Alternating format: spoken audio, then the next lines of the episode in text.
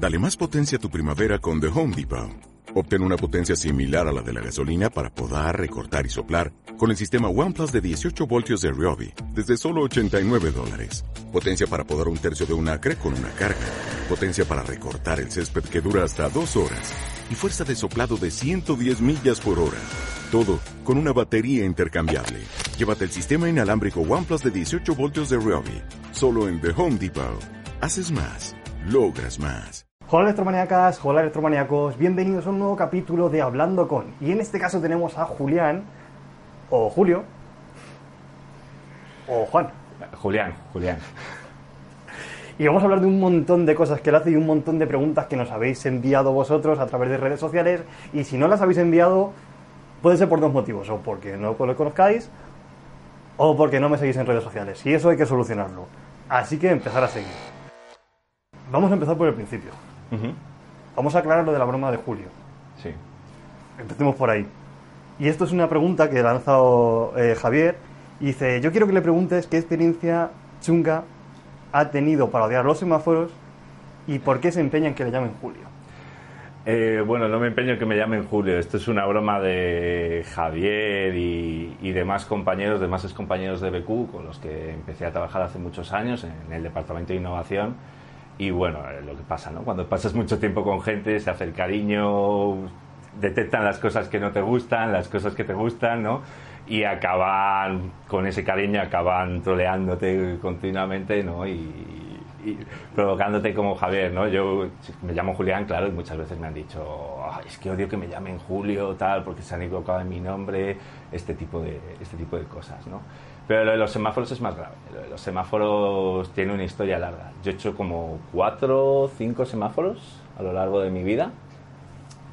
Y claro, el problema es que he hecho semáforos en primaria, en secundaria, no he hecho en parvulario, vamos, de milagro. Y luego, por supuesto, en la universidad, dos semáforos más. Y el problema es, bueno, he estado formando a muchos profesores de la Comunidad de Madrid, en el PEAC y demás. Y claro, ocurre una cosa, y es que tú les enseñas Arduino, una cosa maravillosa, ¿no? O otro cualquier tipo de microcontrolador, les enseñas que pueden hacer tantísimas cosas con impresión 3D y siempre acaban haciéndote un semáforo. Están emocionados. Ellos tienen la obsesión, ¿no? De hacer el semáforo y decir, es que el semáforo es tan chulo.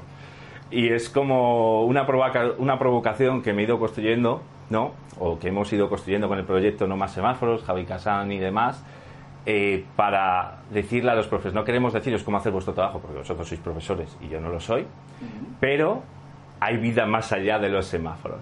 El semáforo no es el hola mundo del hardware, del Arduino, por decirlo de alguna manera, es el primer proyecto y a los chavales les va a gustar, pero a lo mejor los chavales hoy en día no se están preocupando por cómo funciona un semáforo y luego puedes hacer tantas cosas chulas con Arduino y con cuatro cosas de cartón y con impresión 3D que es una lástima que empieces primero de secundaria, lo que sea, primero la ESO, hagas un semáforo y en segundo de la ESO venga otro profesor y hagas un semáforo, pero le hayas incluido simplemente una barrera.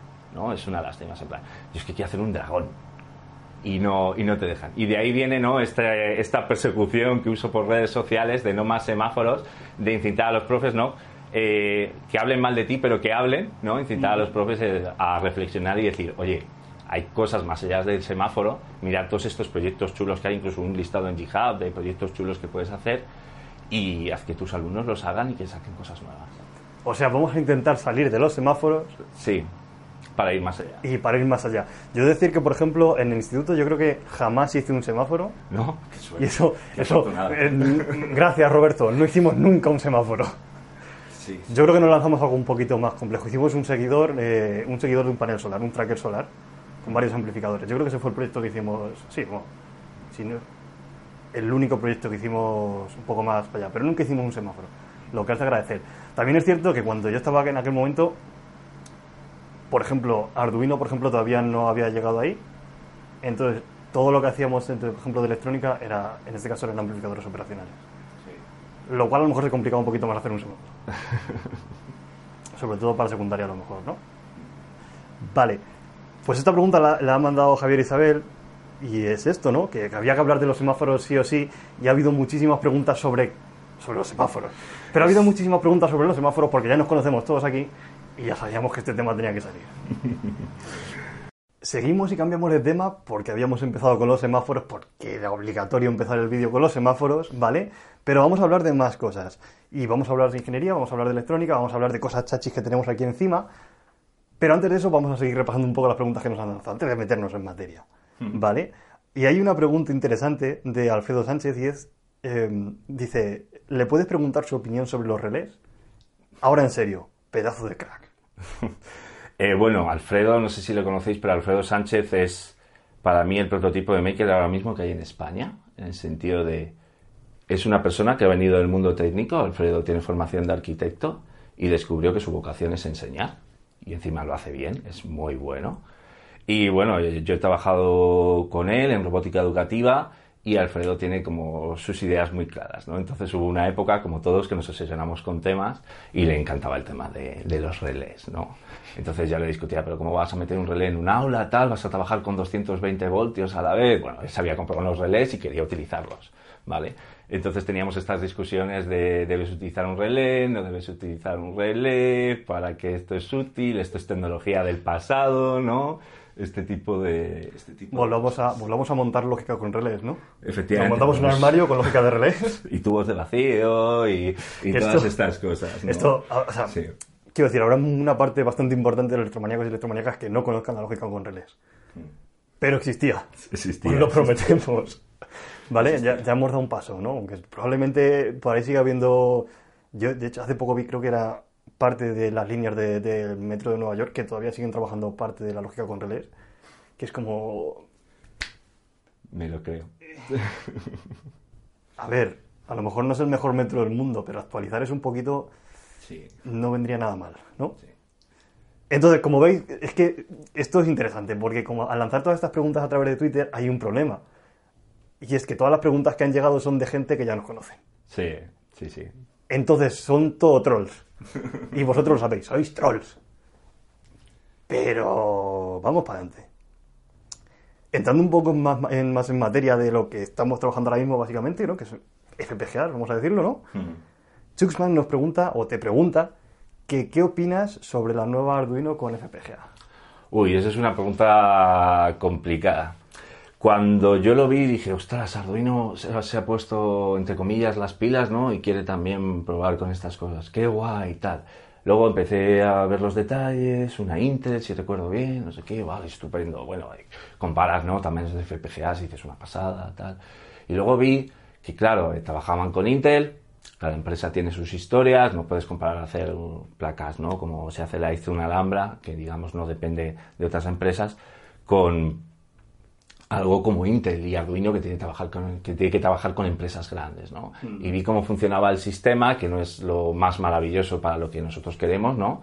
Que era algo así, tipo, en el Arduino tú tienes un IDE, escribes tu código en VHDL o en Verilog, lo que sea, se manda a la nube y vuelve. Puedo estar equivocándome, ¿vale? No me acuerdo exactamente bien del sistema, es que no sé pero era algo así, ¿vale? Daba, sí, daba la sensación de que estaban protegiendo eh, toda esa parte, ¿no? Que nosotros ahora queremos que sea libre de la conversión del código al binario que se va a meter en, en la FPGA. Y es lógico, ¿vale? Desde el punto de vista de Intel tiene sentido. Eh, pero me remito a una persona que tiene mucha cabeza para estas cosas, parece que no, porque él es muy pro software libre, pero es muy realista con estas cosas, me remito a Juan González. Juan González dijo, oye, mm, me gustaría que fuera un poco distinto, que fuera mejor. Bueno, sí, pero esto es muy bueno para el mundo de las FPGAs libres y para el mundo de las FPGAs en general, porque la gente se va a dar cuenta de que existe esto, que existe eh, las FPGAs, que Arduino lo está apoyando y que en cierto sentido es el futuro. Ya vendrá otra gente que abrirá nuevos caminos y habrá muchísimos modelos de FPGAs, pero ya estamos saliendo del modelo de FPGAs de hace 30 años, estamos creando cosas nuevas, ¿no? Entonces, me la compraré, seguro. la probaré, seguro. Me Está gustará pendiente. más, me gustará menos, servirá para las cosas que yo quiero hacer con FPGAs.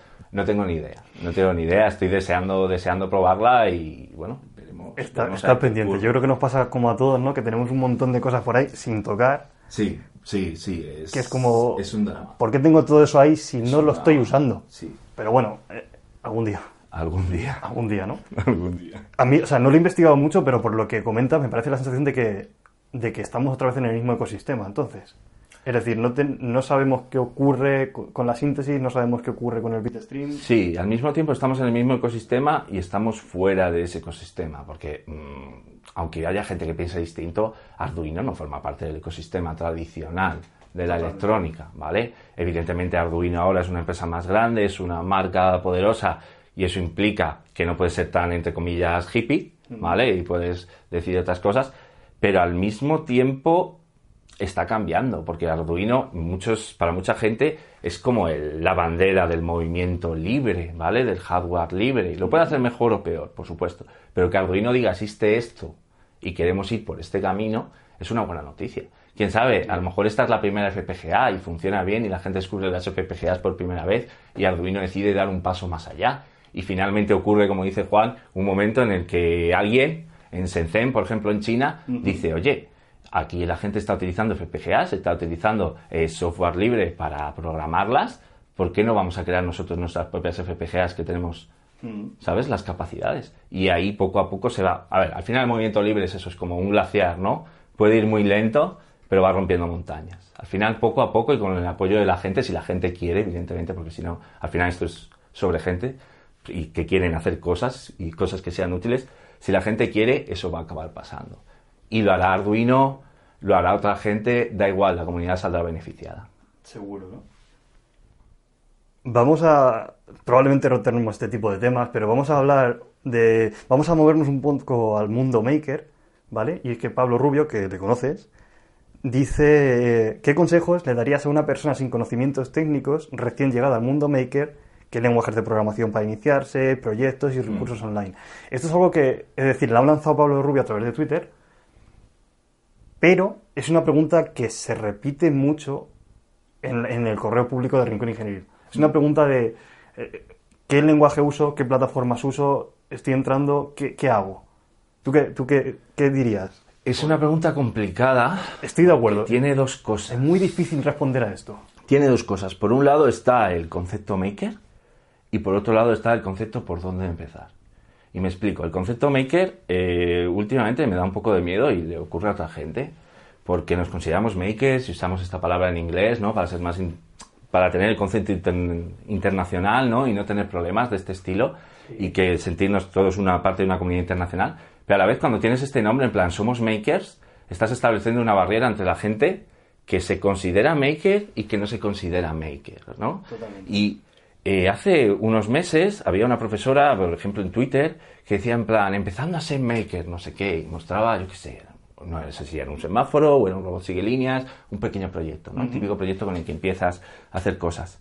Y era como, ah, bueno, le decíamos, ay, que está chulo, tal, la próxima podrías hacer esto.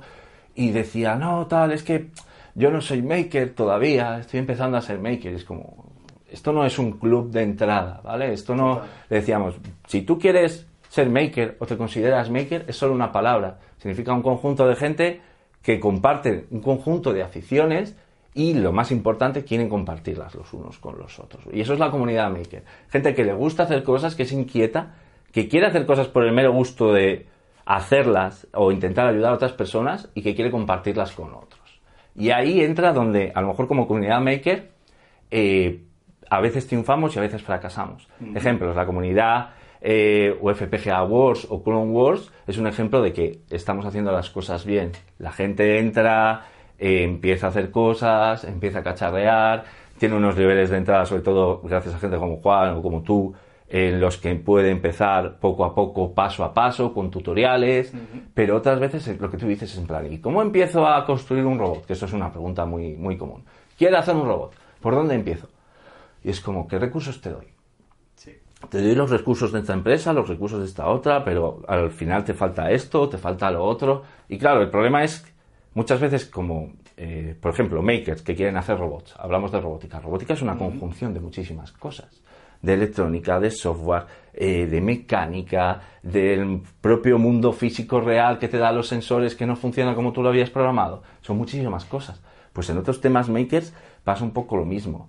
Y es complicado, es complicado empezar a, a decirle a una persona, empieza por aquí. Al final lo único que puedes hacer es decirle, mírate estos sitios online que te van a gustar mucho, mírate estos canales de YouTube que cada uno te van a hablar de unas cosas concretas y empieza a cacharrear, pero sobre todo yo creo que lo importante sería, ¿tú qué quieres hacer? Este proyecto, este proyecto tal, bueno, a lo mejor es muy complicado, pero esto, cosa un poquito más sencilla y que esa persona se empiece a pelear con esos canales y con esos vídeos y, diga, bueno, pues es, soy capaz de hacer este proyecto y pasa al siguiente. Es la única forma de, aconsejarle, ¿no? Tutorizarle un poco, decirle, yo si fuera tú, haría esto, tienes algunos ejemplos aquí, aquí, aquí, imita un poco y luego poco a poco irás aprendiendo nuevas cosas y te irás metiendo en el mundillo y aprendiendo nuevas, nuevas cosas. Seguimos con otra pregunta de las que nos habéis enviado, que es de Apolonio García. Y dice, literalmente, ¿cuál es la vida que llevan tus robots después de acabarlos? Van para el cajón como en muchos casos, o se les dedica tiempo diario para jugar con ellos y que, eh, y que sepan que fueron construidos para ser usados. O sea, lo he leído muy mal, ¿no? He leído como... Si quieres, repítelo. Ya está. A Polonia aquí me falta alguna coma, lo siento. O ha sido mi culpa al copiarlo o falta una coma. Es una pregunta súper interesante que Apolonio dijo por Twitter y, y realmente me quedé pensándolo un largo rato y llevo dándole vueltas estos días porque es una pregunta difícil. Realmente, eh, cuando empecé con la robótica y me volvía loco y era pequeño y jugaba con los legos y hacía mis cosas, los robots tenían la implicación de eran creados para ser usados durante mucho tiempo y ahora no es tanto eso, ¿no? Ahora es como el concepto de que este robot puede hacer todo esto y luego vendrá otro robot y vendrá otro robot. O sea, ahora mismo el robot, y me dedico a ello profesionalmente, pero el robot es un medio, ¿no? Para aprender cosas nuevas y hacer cosas nuevas. Y luego, claro, está el tema de los recursos. Tú creas un software y no pasa nada, lo puedes usar lo que quieras, ocupará espacio o no, porque lo tendrás en la nube y no pasa nada. Pero los robots no, los robots ocupan espacio. El espacio es limitado. Lamentablemente. Y si no, ver, ver, cómo está este tipo de cosas. Sí. Eh, los materiales son importantes, eh, la robótica no es barata en general. Afortunadamente ahora mismo impresión 3D, Arduinos y demás es mucho más barata, pero no es barata.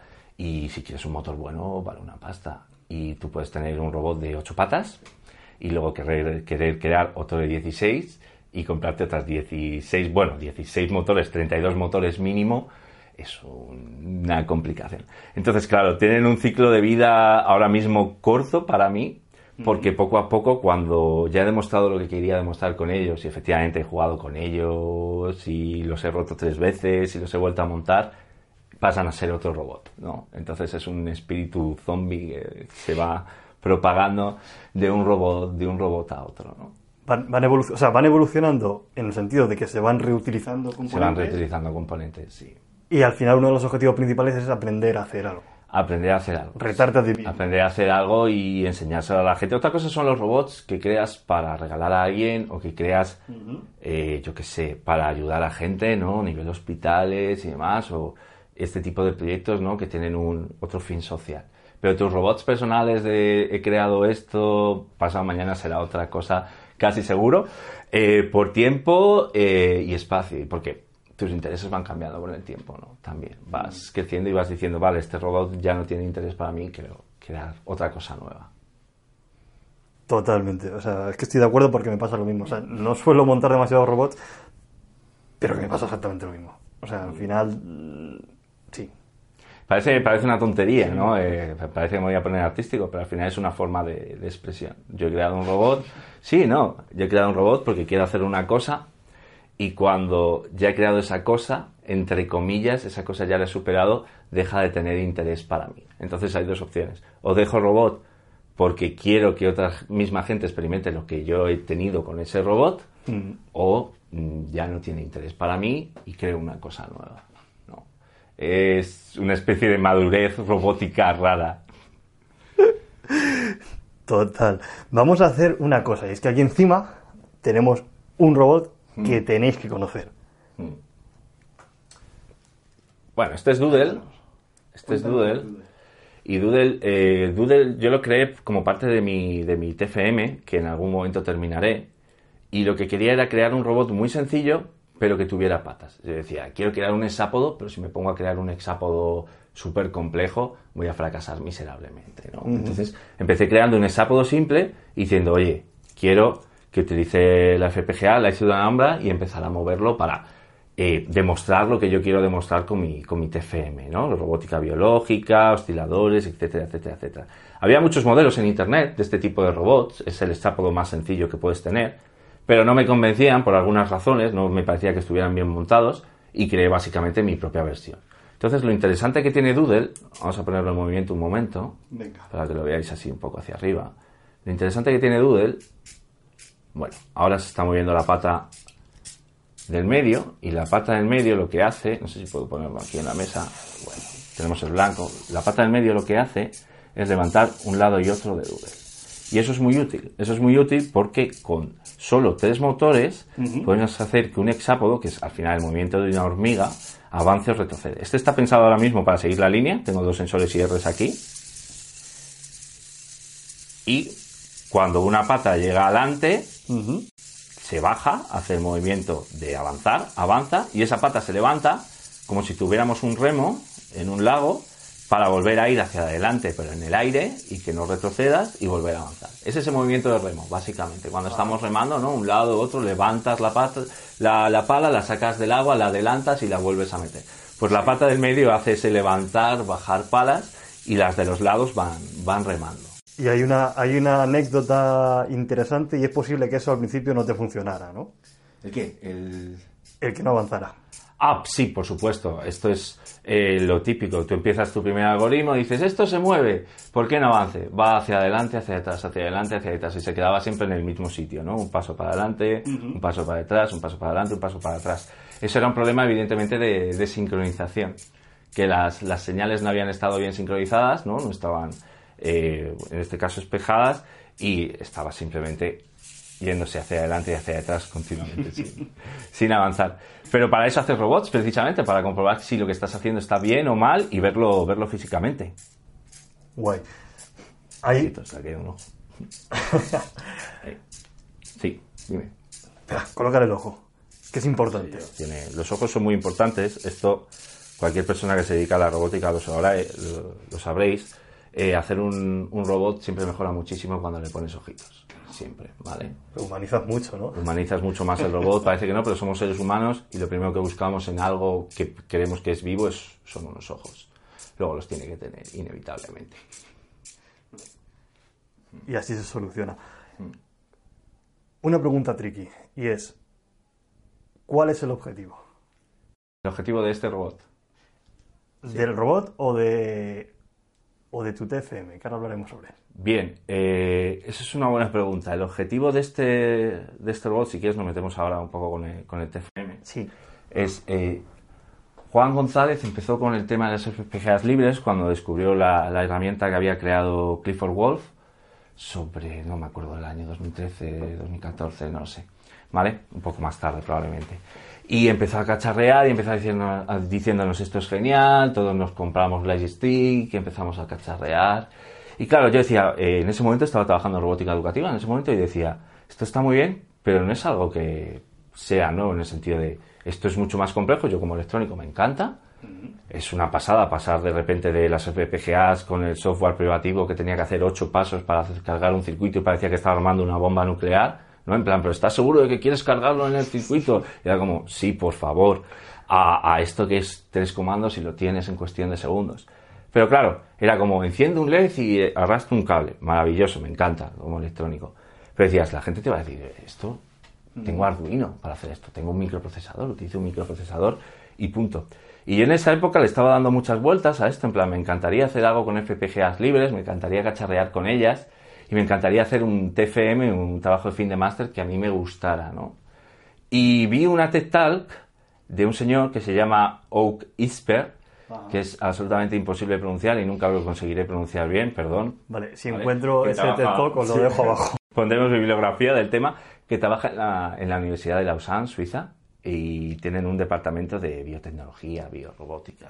Bueno, son realmente punteros en, este tema desde hace muchos años. Y enseñaba la TED Talk un robot salamandra y empezaba a hablar de los sistemas nerviosos, de los eh, vertebrados y de los animales y cómo se estaban imitando estos sistemas nerviosos en robots. Y de repente eh, me empecé a pensar y dije, joroba, es que este sistema nervioso con el microprocesador no se puede hacer bien, mientras que con una FPGA es como lo más, claro, yo soy ingeniero, me imagino un sistema nervioso como un conjunto de cables, ¿no? como si fuera todo electricidad y no hubiera química por detrás. Es la imagen que tenemos todos, yo creo. Es, como un sistema nervioso, un cableado, y que tiene que ser rápido, que tiene que ser eh, modular y trabajar en paralelo todo a muy bajo nivel. Y dije, joder, eso es lo que está haciendo una FPGA. Y entonces empecé a pensar y dije, oye, ¿y por qué no hago un TFM, un trabajo de fin de máster, que diga, quiero crear un robot que tenga como cerebro un microprocesador, lo típico, que es el alto nivel, trabaja siempre en las cosas complejas, y luego una FPGA que sea su sistema nervioso, su bajo nivel. Y entonces, a ver cómo funciona esta combinación de estas dos cosas, a ver qué tal funciona. Pero por supuesto, como todo trabajo de fin de máster que eliges tú, es una excusa, un tema interesante para lo que de verdad te interesa, que es decir, tengo este nuevo juguete, quiero cacharrear con él y quiero descubrir sus posibilidades. Y a partir de ahí, bueno, lo típico, empecé a leer bibliografía, empecé a descubrir más cosas y empecé a llegar a la conclusión de que las FPGAs para biorrobótica eran una gran idea. Y de hecho, cuando ya leí más bibliografía, vi que se estaban usando. Se estaban usando a lo mejor de una forma distinta a la que lo estaba usando yo o con otros medios, pero esto no era más que la evolución de eso. Y por eso empecé a crear este pequeño robot después de hacer muchas pruebas, reaprender, eh, bueno, reaprender, aprender Verilog en este caso, yo venía de VHDL y demás, y, y llegué a este pequeño robot en plan, quiero crear este pequeño robot simplemente para demostrar que puedo mover un robot con patas con una FPGA, sin ningún cerebro. Este este robot ahora mismo, digamos que es un zombie, es como el experimento de, la rana, ¿no? a la que le quitaban la cabeza y le metían electricidad. Pues a este robot ahora mismo le pasa lo mismo. La FPGA es su sistema nervioso, ah. pero digamos que no tendría un cerebro, ¿no? ¿Cuál sería su cerebro? Que es parte del, trabajo de, fin de máster. Su cerebro sería un microprocesador, que en este caso, como ejemplo, le he puesto una Raspberry Pi 0. ¿vale? Entonces, la idea es combinar lo mejor de los dos mundos. Mientras que un microprocesador es muy bueno en rapidez y tiene eh, mucha capacidad de cómputo y puede hacer cosas complejas, como visión por computador, por ejemplo, y demás, eh, el problema que tiene es que si tiene que hacer todas esas cosas complejas y a la vez se tiene que encargar de todo el bajo nivel, respirar, mover las patas, todas las patas, cuando hablamos de mover todas las patas, es todas las patas, todos los movimientos, pues llegará un momento que el microprocesador dirá, no llego, ¿vale? No llego más. ¿Y cómo podemos solucionar eso? Poniendo más microprocesadores, que es lo que se hace en muchos robots humanoides. Un microprocesador por pata, ponemos un microprocesador en una pata y ya está. O eh, mi aproximación que es decir, oye, en vez de un micro, vamos a usar una FPGA, metemos los circuitos que nos interesen en ella y el cerebro dice lo mismo que cuando tú eh, caminas. Cuando tú eres pequeño, ¿qué ocurre? Empiezas a, a caminar, ¿no? Aprendes a caminar. Al principio te levantas, te caes, te levantas, te caes, te levantas, te caes. Entonces, ¿cuál es la idea al final de todo esto? La idea es que tengamos este cerebro, este microprocesador, y luego tengamos nuestra FPGA como el sistema nervioso. Y eso eh, te da posibilidades muy interesantes porque dices, oye, vamos a hacer que el cerebro se encargue de las cosas importantes y el microprocesador, el, perdón, el sistema nervioso, la FPGA, se encargue de las cosas que ya hemos aprendido. Te voy a dar un ejemplo. Cuando tú eres pequeño empiezas a caminar, ¿no? Aprendes a caminar. ¿Y qué ocurre cuando aprendes a caminar? Al principio te levantas, dices, ¡uh! El mundo está muy alto. Y te caes. Te das de culo como hacen todos los bebés y lo vuelves a intentar. Y empiezas a dar un pasito. Y te caes. ¿Qué ocurre? Eh, han estudiado muchos biólogos que muchos de los movimientos de los seres vivos se pueden describir con una cosa que se llama CPG, Central Pattern Generator, que básicamente, resumiendo, son osciladores. Unas señales periódicas, normalmente, que te permiten mover pares de músculos. Estos osciladores, por ejemplo, los está usando eh, Juan en sus robots serpientes, o Javier Isabel en sus robots humanoides, etcétera, etcétera. Lo interesante es que cuando tú aprendes a caminar, lo que estás aprendiendo es por prueba y error, por muchos coscorrones, a hacer que esos osciladores, esos grupos de músculos, sepa cada uno cómo moverse en sintonía, cómo desfasarse entre sí esas señales para mover los pares de músculos bien y que tú seas capaz de caminar sin caerte. Bueno, pues esta es un poco la idea que queremos replicar eh, en mi trabajo de fin de máster, ¿no? Es decir, vale, yo ya sé caminar, ya sé cómo tengo que mover, cuáles son mis osciladores, cómo tengo que hacerlo. Si ya lo sé, ¿por qué voy a tener al microprocesador, al cerebro, pensando todo el rato? Y ahora me levanto el pie derecho y muevo el pie izquierdo un poquito. Y ahora levanto el pie derecho y muevo el pie izquierdo un poquito. Eso ya está automatizado. Luego lo escribo en hardware, lo escribo como una señal CPG, una señal periódica que va a mi FPGA y la FPGA va a recibir la señal de alto nivel, que es lo que haces tú cuando caminas por la calle, que es anda en esa dirección y todo el sistema nervioso, la FPGA, se va a encargar de todos los pequeños detalles de voy a generar esta onda para que todos mis músculos, todos mis motores trabajen en sincronía para andar de esa manera. ¿Qué ganas con esto? Ganas un sistema mucho más natural, mucho más parecido a los seres vivos, que al final es lo que buscas eh, muchas veces en la robótica, ¿no? Crear robots a tu imagen y semejanza, jugar a ser dioses, entre comillas, un poquito. Aprender. Y sí, aprender. Y al final, eh, aprender es peligroso, ¿no? al final eh, tienes un cerebro que está más libre para cosas que necesita. Estrategias de voy a hacer esto, voy a hacer lo otro, reconocimiento del lenguaje, por supuesto, visión por computador, que es algo que al final vas a necesitar mucha capacidad de, cálculo, etcétera, etcétera, etcétera. ¿Es la mejor forma de hacerlo?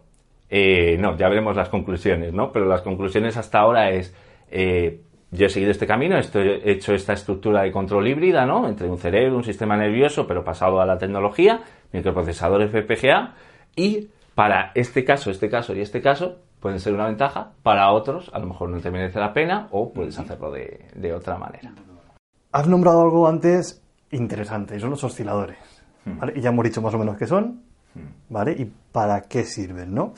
Eh, y hace unos días publicaste un vídeo en Twitter de algo que tenemos aquí encima. Sí, sí, sí, sí, el cacharrito este, mi chapucilla de, motores. Vale, y que es exactamente interesante, ¿no? La pregunta es, ¿Qué, cuál es el objetivo? ¿Qué, pretendías con ello? Eh, a ver, hay una pregunta que va a ocurrir en mi trabajo de fin de máster y va a ocurrir continuamente, que es, vale, tú estás planteando este sistema de control, pero ¿de verdad tiene una ventaja o no tiene una ventaja? Que le ocurra a las FPGAs. ¿Para qué quiero complicarme la vida creando hardware si lo puedo hacer por software? ¿no? Y con los robots va a pasar lo mismo. Eh, lo bueno que tienen las FPGAs es que estás trabajando en paralelo, continuamente, porque son circuitos que pueden ser absolutamente independientes o que se comuniquen entre ellos, pero son circuitos reales que tú estás metiendo dentro de ese pequeño chip, dentro de esa pequeña FPGA.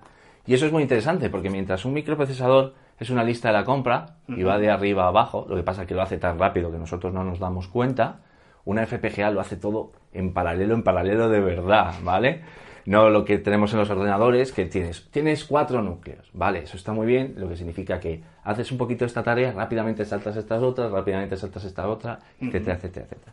Entonces, lo que eh, trataba de mostrar de cierta manera, o trataba de empezar a experimentar, es cuando tú trabajas con un microprocesador que normalmente tiene un núcleo, tienes un problema y es que tienes esta lista de la compra. Cualquiera que haya eh, programado con el loop de Arduino lo habrá sufrido alguna vez. Si yo hago un delay y luego quiero leer un valor de un sensor, estoy liándola, ¿no? No estoy leyendo al tiempo que yo quería y estoy reaccionando tarde. Esto era un poco la misma idea. Quiero ver, ¿no? Hasta qué límite de motores puede mover un Arduino con osciladores en este caso, está utilizando la, librería de Juan, sin que empiece a fallar. Entonces, bueno, eh, las conclusiones evidentemente no son tan sencillas, pero hacer el experimento eh, fue muy divertido, ¿no? Entonces dijimos, vale, la librería de los osciladores funciona así, está en el loop, eh, configura todos los motores y luego va llamando uno a uno y le dice, oye, el primero muévete un poquito, el segundo un poquito, el tercero un poquito, el cuarto un poquito, ¿no? Y así vas avanzando. ¿Qué ocurre? Que ocurre tan rápido que parece que van todos en sincronía perfectamente. Mm. Pero cuando empiezas a hacer que Arduino sufra, le metes, por ejemplo, lo que yo hacía era meter una secuencia de Fibonacci, ¿vale? La máxima posible, creo que era un long, long, win, no sé qué, sin signo. En plan, esto es lo que te da la memoria de Arduino, esto es lo que hay. Y generabas todos los números eh, de la secuencia de Fibonacci. Lo que ocurría es que tenías un delay muy grande porque el microprocesador estaba ocupado generando nuevas señales. ¿vale? Estaba ocupado calculando todos los números. Y de repente pasabas de todos a la vez a que este se mueve un poquito, este se mueve otro poquito, este se mueve otro poquito, este se mueve otro poquito, etcétera, ¿no? Bueno, lo podemos poner en movimiento. Vamos a ver, vamos a conectarlo aquí un momento. Después de conseguir un punto en el cual conectar el USB que le dé suficiente corriente como para no morir, porque eso es un USB del ordenador. Sí. Bueno, pues, lo que te comentaba, al final esto, la caja había sido creada para que simplemente simplificar un poco las cosas, ¿no? Y no volverme loco con cables. Y la idea sería la siguiente, vamos a encenderlo y vamos a ponerlo en reset. Y al principio todo se va a mover muy bien, pero poco a poco la secuencia de Fibonacci va aumentando y los motores van parando, hay un delay cada vez mayor entre motor y motor y podemos ver como el primero se mueve, luego el segundo se mueve, luego el tercero se mueve, luego el cuarto se mueve, van parando. Imagínate esto en un robot, esto en un robot es terrible, ¿no? Al final, bueno, al final llega un momento en que van uno a uno porque los tiempos son muy grandes, estamos metiendo un delay muy grande en el que el microprocesador está haciendo cosas útiles, pero no puede mover los motores a tiempo. Esto está muy simplificado. Evidentemente esto se puede mejorar. Puedes poner interrupciones, puedes tener multihilo, puedes usar un microprocesador con varios núcleos y que esté pensado para trabajar en paralelo, por supuesto. Pero al final a lo que queremos llegar es, tenemos una arquitectura de von Neumann que podemos mejorar todo lo que queramos, pero sigue siendo una arquitectura de von Neumann y va a seguir siendo de arriba a abajo. Luego, ¿por qué ahora que tenemos las posibilidades, por qué no combinamos ambos mundos? Encima nos inspiramos, nos inspiramos en la naturaleza y hacemos que el microprocesador se dedique a lo que se le da bien y la FPGA se dedique a todo lo que ya sabemos que funciona y va bien y lo haga en paralelo de verdad. Si nosotros ahora conectáramos una FPGA, cualquiera de ellas, y empezáramos a generar estos mismos osciladores, los osciladores irían todos a la vez. ¿Por qué irían todos a la vez? Porque serían circuitos independientes para cada motor y se moverían en absoluta, en absoluta sincronía. Y esa es un poco la idea, ¿no? esto ya funciona, sabemos que va bien, ya he aprendido a andar, sé cuáles son las, las señales para andar, voy a pasarlo a la FPGA y voy a hacer que el cerebro no se tenga que preocupar más por ello, sino que sea anda hacia adelante, para, anda hacia detrás, e, o vamos a aprender esta cosa nueva. ¿no? Si yo de repente decido aprender a caminar en patines, mi cerebro tendrá que estar eh, implicado hasta que sepa por prueba y error y alguna fractura, porque yo tengo muy mal equilibrio, que básicamente que aprender a mantener el equilibrio y a moverme bien con los patines. Y es como andar en bicicleta en el momento que, bueno, andar en bicicleta, montar en bicicleta, en el momento que ya sé montar en bicicleta, es algo automático, ¿verdad? Ahí el cerebro ya no está pensando. Pues es lo que queremos imitar, es lo que queremos imitar. Queremos crear robots más parecidos a nosotros en este ámbito, en este sentido. Porque además eso introduce algo todavía más interesante, y es los movimientos reflejos podemos hacer robots con movimientos reflejos. Esto parece una tontería, pero imagínate, un movimiento reflejo básicamente es un movimiento en el que tú no controlas conscientemente, pero que tiene una función, normalmente protegerte. Caso típico, eh, tú coges, eh, te llevan una mano al ojo y te dicen, oye, eh, bueno, te dicen, básicamente te ponen una mano en el ojo y tú automáticamente lo cierras. O tocas algo que está muy caliente y, inmediatamente quitas la mano sin pensar. Aunque tú quisieras ponerla, tienes que tener una fuerza de voluntad, ¿vale? Buena para ponerla y, quemarte voluntariamente. Bueno, pues quiero hacer lo mismo con robots. Esto ya se ha hecho, por supuesto, tienes eh, temas de seguridad, hilos de seguridad que van por encima de los demás, pero si tú lo haces por hardware, si es la FPGA la que decide sobre el propio circuito, sobre el propio sistema nervioso, da igual lo que diga el software, da igual lo que diga el cerebro. Si el hardware dice, hay algo mal, me voy a mover de esta manera, va a tener prioridad absoluta y el software no va a poder, no va a poder controlarlo.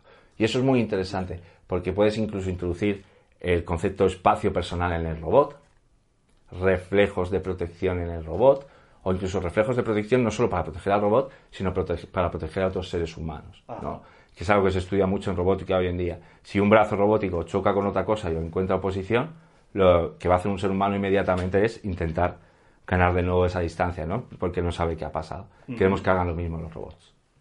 Y, o sea, has dicho un elemento que no conocía y es, ¿a qué te refieres con espacio personal? Bien, eh, los seres humanos eh, tenemos un concepto, todo, todo, esto hablo de memoria, ¿vale? Mi cerebro es un batiburrillo increíble. Eso pero los seres humanos tenemos una cosa que se llama eh, propiocepción. Ajá. Vale, la propiocepción es básicamente la forma, voy a apagar esto porque todavía sigue calculando números. Sí. la propiocepción básicamente es cómo eres tú consciente de tu propio cuerpo. Y esto es muy importante. Tú ahora mismo estás sentado y tu cerebro sabe exactamente cuál es la posición de cada músculo de los que tienes y es capaz de controlarla. Imagínate que tú no supieras dónde está tu brazo derecho ahora mismo. Tendrías un problema. Porque a la hora de moverlo, si tú quisieras coger un objeto, no sabrías desde dónde empezar. Y eso es muy importante. Hay gente, hay, hay vídeos en internet, lo veréis, eh, gente que tiene este problema, no tiene una percepción desarrollada o han tenido alguna enfermedad o lo que sea, y literalmente no pueden caminar. Y esto me pasaba en el máster, precisamente leyendo papers sobre esto y viendo a esta gente, el tema de la propiocepción. Eh, ves a esta gente caminar y dices, parece que camina como un robot.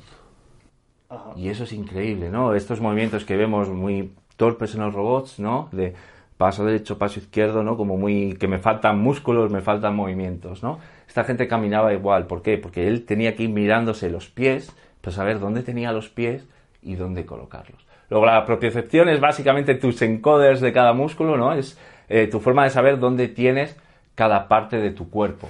Y eso también implica dónde tienes cada parte de tu cuerpo y los niveles de espacio personal, de seguridad. Tú eres consciente de tu propio cuerpo, de cuánto ocupas en el mundo, de cuánto molestas en el mundo. Cualquiera que haya entrado en el tren todos los días, ¿no? Lo sabrá, cuánto molesto en el mundo, cuánto, cuánto ocupo en el mundo. Y es importante a nivel social ya de seres humanos eh, saber que todos tenemos un espacio personal que cuando alguien te lo invade, para bien y para mal, dependiendo de la confianza, vas a sentirte cómodo o no, o lo vas a detectar como una amenaza o como no una amenaza. Muchos robots hoy en día que tienen un tamaño humanoide intentan imitar esta idea de protocepción para evitar colisiones. Yo sé que tengo un área en el que mi brazo se va a mover, en el que podría golpear a otra persona y yo eso lo sé casi inconscientemente. Necesitamos robots que ahora quieren que trabajen junto con los seres humanos, sobre todo brazos robóticos en industria. Necesitamos robots con propiocepción y la capacidad de decir, vale, ahora mismo si esta persona está aquí, hay una posibilidad de que yo le me choque con ella. Luego a lo mejor no voy a mover mi brazo en esta dirección, sino que voy a intentar mover los objetos en otra. Hablando de la industria, hmm. ¿tú te ves desarrollando robótica para un mundo industrial? En el sentido de un mundo, o sea, en el sentido de aplicar los conocimientos que, por ejemplo, ahora estás trabajando en el TFM hmm. o de lo que has desarrollado durante los últimos años, en un mundo industrial de una factoría, de una fábrica, de un... ¿Crees que... o te has parado a pensar que a lo mejor si puede llegar a tener un hmm. cierto sentido? Es complejo. En plan, bueno, a nivel personal, eh, yo soy ingeniero industrial en electrónica automática, bla, bla, bla, luego especializado en robótica y a nivel personal me gustaría trabajar en una industria, pero estaría dos, tres años de mi vida, ¿vale? Porque ahora mismo la robótica, su caso de éxito sí o sí, son los brazos industriales. Son el caso de éxito, lo que vemos todos los días en la tele, robots que construyen coches, ¿vale? Y eso es un caso de éxito demostrado. Para esto la robótica funciona. Pero un brazo industrial, a pesar de que es muy interesante con sus cinemáticas y demás, llega un momento que está todo dicho, está todo hecho. Es algo que ya está hecho. Y para mí la robótica siempre está en el margen entre lo que hay que estudiar, la innovación, ¿no? Algo de research, de investigación, y lo que ya está hecho, ¿no? Está siempre en esa frontera, en ese umbral. Luego mm, estaría dos, tres años trabajando con ello y luego lo dejaría. Pueden aplicarse, sí, porque eh, además tengo esta, esta idea maker, ¿no? Esta idea de yo quiero crear cosas nuevas, aprender cosas nuevas, investigar cosas nuevas y por eso me gusta la robótica, ¿vale? Y la robótica, el rumba, el Rumba todavía lo llamamos robots, cada vez menos. Lo llamamos Rumba por la marca o por cualquier otra marca. Pero llegará un momento que será una aspiradora. La aspiradora. Oh, pero se mueve sola, es un robot. Ya, pero llevamos 30 años con ella y para mí las aspiradoras se mueven solas. Es lo normal. A eso me te quiere decir. Cuando una tecnología ya está muy implantada en la sociedad, de alguna manera deja de ser un robot, deja de ser robótica y pasa a ser simplemente la, la aspiradora. Y eso, eso es importante. Luego, ¿podría aplicarse todo este asunto de las FPGAs, de este sistema de control híbrido a la industria? Evidentemente sí. Si tú tienes robots trabajando en entornos humanos, necesitas que funcionen más o menos como los seres humanos o que sean al menos capaces de, interactuar ¿no? con el entorno humano. Y todas estas cosas que hablamos de movimientos reflejos, que es mucho tema de seguridad y demás, en la industria son absolutamente fundamentales que a mí me golpee un brazo robótico pequeño que me he creado yo en casa, no tiene sentido, como mucho un chichón, pero un brazo industrial eh, literalmente te puede matar. Sí, totalmente de acuerdo. Y bueno, yo no sé cómo está ese ámbito ahora, no vamos a entrar tampoco mucho, pero no sé cómo está ese ámbito, pero hasta donde yo sé tampoco está tan desarrollado el concepto de que el robot sea capaz de entender su entorno. Eh, no, porque, porque sin entrar mucho en detalle, que, ese tipo de, de robots o de brazos robóticos pueden tener una barrera láser, hmm. si la cruza se para, sí. pero poco más.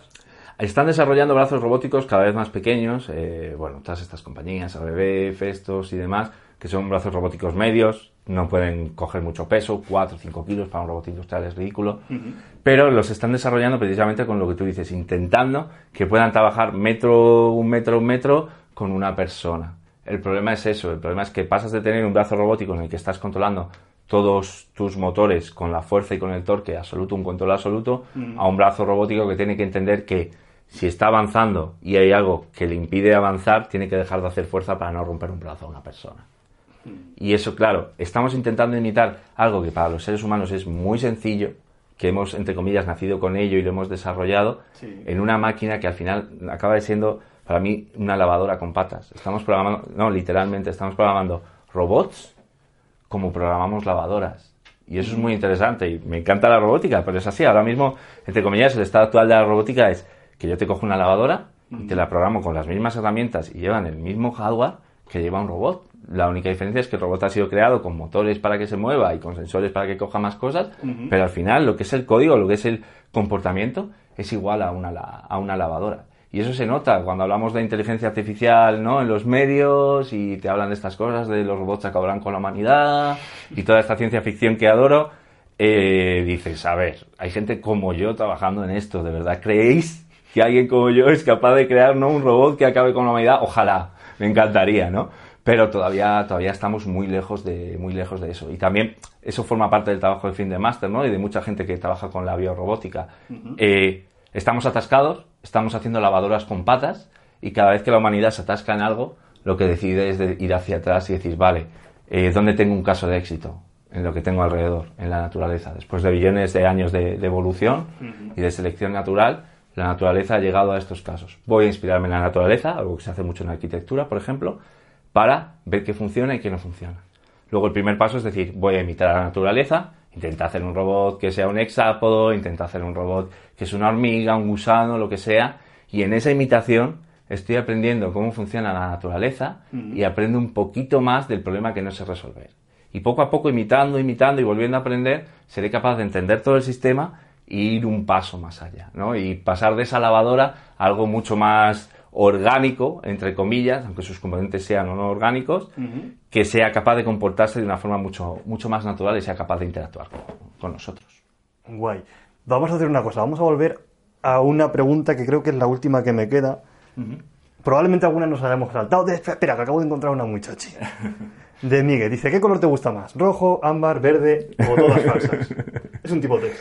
Eh, fuera de bromas con lo del semáforo, probablemente yo sea un maker, y esto es una exclusiva, gracias a un semáforo. El otro día lo estaba pensando, ¿no? Eh, en primaria, ¿no? Lo que sea, los típicos proyectos que tenían los libros, que hacías un proyecto semanal en casa, y yo me acuerdo de sentarme con mi madre y en vez de hacer el semáforo, que era un cartón simplemente con celofán, y ibas tapando, ¿no? Y no tenía luz ni nada, mi madre dijo, oye, pues vamos a conectarle una bombilla detrás y así es un semáforo de verdad. Y nos pasamos una tarde haciendo la conexión con la bombilla, haciendo el semáforo real. Y al final de eso va lo de ser maker, de crear cosas, pasártelo bien con ellas Sí. y, y lo más importante, compartirlo con los demás. ¿Vale? Eso que hemos hecho todos de pequeños, de mamá, mamá o papá, papá, papá, mira esto qué chulo que he hecho, y tú te lo enseñas porque te lo has pasado también que quieres compartirlo y que vean qué maravilloso es, ¿no? Que tu padre dice, genial, dos palos que se mueven, estupendo. Pero esa sensación, básicamente la estamos trasladando a en nuestra madurez, a ver, en vez de mamá, mamá, papá, papá, papá, mirad chicos, he hecho esto, cómo mola, se os ocurre hacer otra cosa, ¿no? Es- Esa es un poco la... Eso es lo que mola. Déjame ya, acabas de decir Sí. cuál es el problema. Tú tienes un trauma con los semáforos, de verdad. No, no tengo un trauma, pero no tengo un trauma. Me parece una herramienta estupenda Para controlar el tráfico, ¿no? para controlar el tráfico. Por supuesto, eh, apoyamos los semáforos de control de tráfico absolutamente. Eso sí, ¿no? Contribuyen a la seguridad. Pero no es solo eso. O sea, la idea del no más semáforos es hacer reflexionar a los profesores y a- también al mundo maker de que a veces estamos repitiendo las cosas, de que nos estamos limitando en, en la imaginación y de que podemos hacer cosas mucho más allá. Entonces es simplemente una forma de provocar ¿no? y de hacer pensar a la gente en plan, bueno, pues ¿por qué este chico odia tanto lo- los semáforos? ¿no? Sí, a mí me parece maravilloso y lo hago todos los años en el aula. Es maravilloso, está bien hacer un semáforo, dos ya empieza a ser problemático y tres ya ni hablamos. Entonces, eh, nos quejamos mucho, ¿no? De que los alumnos pierden la imaginación en, en, clase. Considero que no es verdad. La gente tiene imaginación y creatividad por un tubo. Lo que pasa es que la creatividad se practica y se busca. Entonces, el hacer el semáforo como iniciación está bien, pero luego necesitas que llegue el alumno o tú y darle una idea loca y decirle y no decirle no, nos vamos a limitar al semáforo y la barrera, sino decirle vamos a crear más, vamos a crear, ¿qué quieres hacer? Una máquina expendedora, ¡hala, qué chulo! ¿Y cómo podríamos hacer la máquina expendedora? ¿Qué quieres hacer? Eh, yo qué sé, uno de los ejemplos de Joking. No, es que quiero imprimir una pieza en 3D para los coches de choque para no tener que pagar. Ah, pues eso es absolutamente ilegal, pero bueno, vamos a probar a ver qué ocurre, ¿no? Esas cosas. Y es el, ha ocurrido. Ese poder, sí, efectivamente ha ocurrido. es uno de los casos personalmente educativos que me, que me encantan. Es un caso que absolutamente me encanta. Ha ocurrido y lo bueno que tiene esto es que estás empoderando, aunque no me gusta mucho esta palabra, estás empoderando tanto a la gente, y de eso va también este movimiento maker, de decirle, oye, tú no eres un mero usuario de la tecnología, esto no es una caja negra de gente mágica, rara, que está metidas en cuevas, ¿no? que hace cosas raras, sino que tú eres capaz de controlar la tecnología. Y eso en los próximos años que van a venir va a ser muy importante, en lo que vamos a tener gente recopilando datos de nosotros continuamente, diciéndonos cómo tenemos que vestir, qué tenemos que comer, etcétera, etcétera, etcétera, y que mm, tú seas capaz de decir, vale, no necesito tu servicio, no necesito esto que me das, porque yo soy capaz de entenderlo y hacerlo por mí mismo, es fundamental. Genial. Vamos a. Bueno, nos hemos desviado porque he visto esta pregunta de, Miguel, pero vamos a, por la que iba, que es de Nuria. ¿Vale? Ya conocemos a Nuria, vosotros no lo conocéis, nosotros sí. Eh, y dice: Pregúntale si ha terminado su TFM. Seguro que me gustará. Bueno, esto ya se relaciona al vídeo. Dice: Seguro que me gustará porque vienen dos mentes inquietas y abandonadas. Eh, como muchas otras que no nombro que hay en este país. No sé por qué hoy no, hoy no estoy leyendo bien, el sábado. Vale. el tema TFM. Vale, eh, no sé cuándo empecé el TFM, hace dos, tres años, básicamente, ¿vale? Yo recuerdo cuando eh, nos conocimos, creo que fue en 2015, ¿puede ser? Sí. En la Minimaker Fair 2015, ya estabas con el TFM. Ya estaba con el TFM. El problema que he tenido con, con mi trabajo de fin de máster, con el TFM, es que básicamente la vida me ha atropellado, en el buen sentido, ¿no? En el sentido de, eh, durante todos estos años, los años que he trabajado con gente como Javier y demás, y los años siguientes, he intentado trabajar en lo que me gusta, en robótica, y he pasado poco a poco por unas empresas y por otras. Y al final, eh, trabajar y estudiar a la vez es muy duro, es muy jorobado. y teniendo ya casi el máster terminado, el TFM era difícil, ¿no? Sentarse e ir avanzando poco a poco. Entonces he ido avanzando muy lento, pero también he ido avanzando muy lento porque elegí un TFM que quería hacer de algo que me gustara. Y era fundamental. O sea, era, entre comillas, mi última oportunidad, ¿no? Antes del mundo laboral, de decir, quiero dedicarme a investigar esto. Y por eso lo elegí y sabía que me iba a llevar tiempo y todavía me llevará un par de meses, solo un par de meses, espero. solo un par de meses terminarlo. De hecho, bueno, eh, estamos aquí con este robot. El objetivo, este no es el robot con el que yo quiero demostrar en el TFM algo. Tengo que robar con este robot. Yo ya he hecho toda la estructura, he hecho el cerebro, he hecho el sistema nervioso, he demostrado que esto funciona. Ahora quiero crear el prototipo grande, digamos, el prototipo definitivo, en el que pueda ya jugar con las cosas y decir todo esto funciona y lo demuestro con, con estos experimentos. Luego sí, el TFM lo, lo terminaremos, lo, lo terminaremos en algún momento, ¿no? Y bueno, espero que, espero que pronto para dormir los fines de semana. Eh, lo mismo digo yo sobre mi TFG, Luis, estoy en ello. ¿Por qué te hiciste ingeniero? Pues es una muy buena pregunta. Mis padres son profesores de lengua y literatura ambos, ¿vale? Hemos, cambiado radicalmente de sitio. Sí, en casa del herrero cuchillo de palo, ¿no? Efectivamente. ¿Por qué he decidido hacerme ingeniero? Básicamente porque de pequeño veía una serie que se llamaba Eras una vez los inventores y luego tuve un videojuego de ordenador que me encantaba, que era algo así como taller de inventos o algo así. Que era muy bueno, podías crear tus propios aviones y tus máquinas locas para que el ratón se moviera, una pasada. Y eh, yo estaba entre elegir letras o ciencias en su momento. Creo que era el momento del bachillerato en el que, en el que tienes que elegir.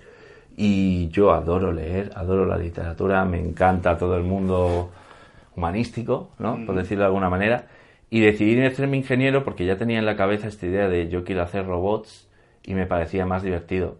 pero podía haber sido filólogo hispánico sin, sin ningún problema y hubiera sido igual de feliz y probablemente hubiera hecho cosas que me, me hubieran encantado igual. Filología con gatitos.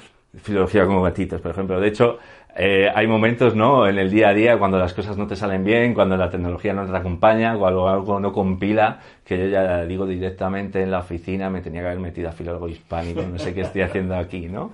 Esos momentos de, de desesperación.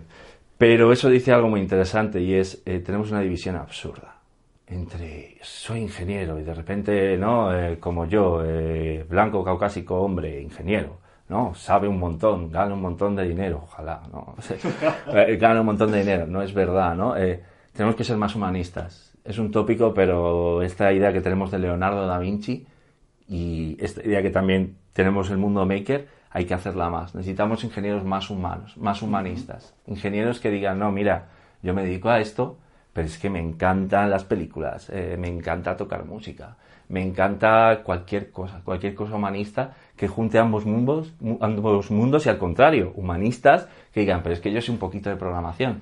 Un ejemplo, gente, gente como Sonia Verdú. Sonia Verdú creo que... Un gran ejemplo, de hecho, sí. pues os pondré algún enlace abajo si no se Sí. me olvida. Y si se me olvida, recordarlo. Sí, Sonia Verdú es una persona ¿no? que ha estudiado lo típico, ha estudiado artes y demás, y es una de las personas que más sabe sacarle partido a la impresora 3D. Yo, como ingeniero, hago piezas cuadriculadas. Luego, luego le hago el round, ¿no? Luego le hago el borde para, Sí, triste, pero luego- para, sí. para decir queda bonito, pero yo hago ingenierías cuadriculadas, hago piezas para que funcionen, digamos, en el mundo real, ¿no?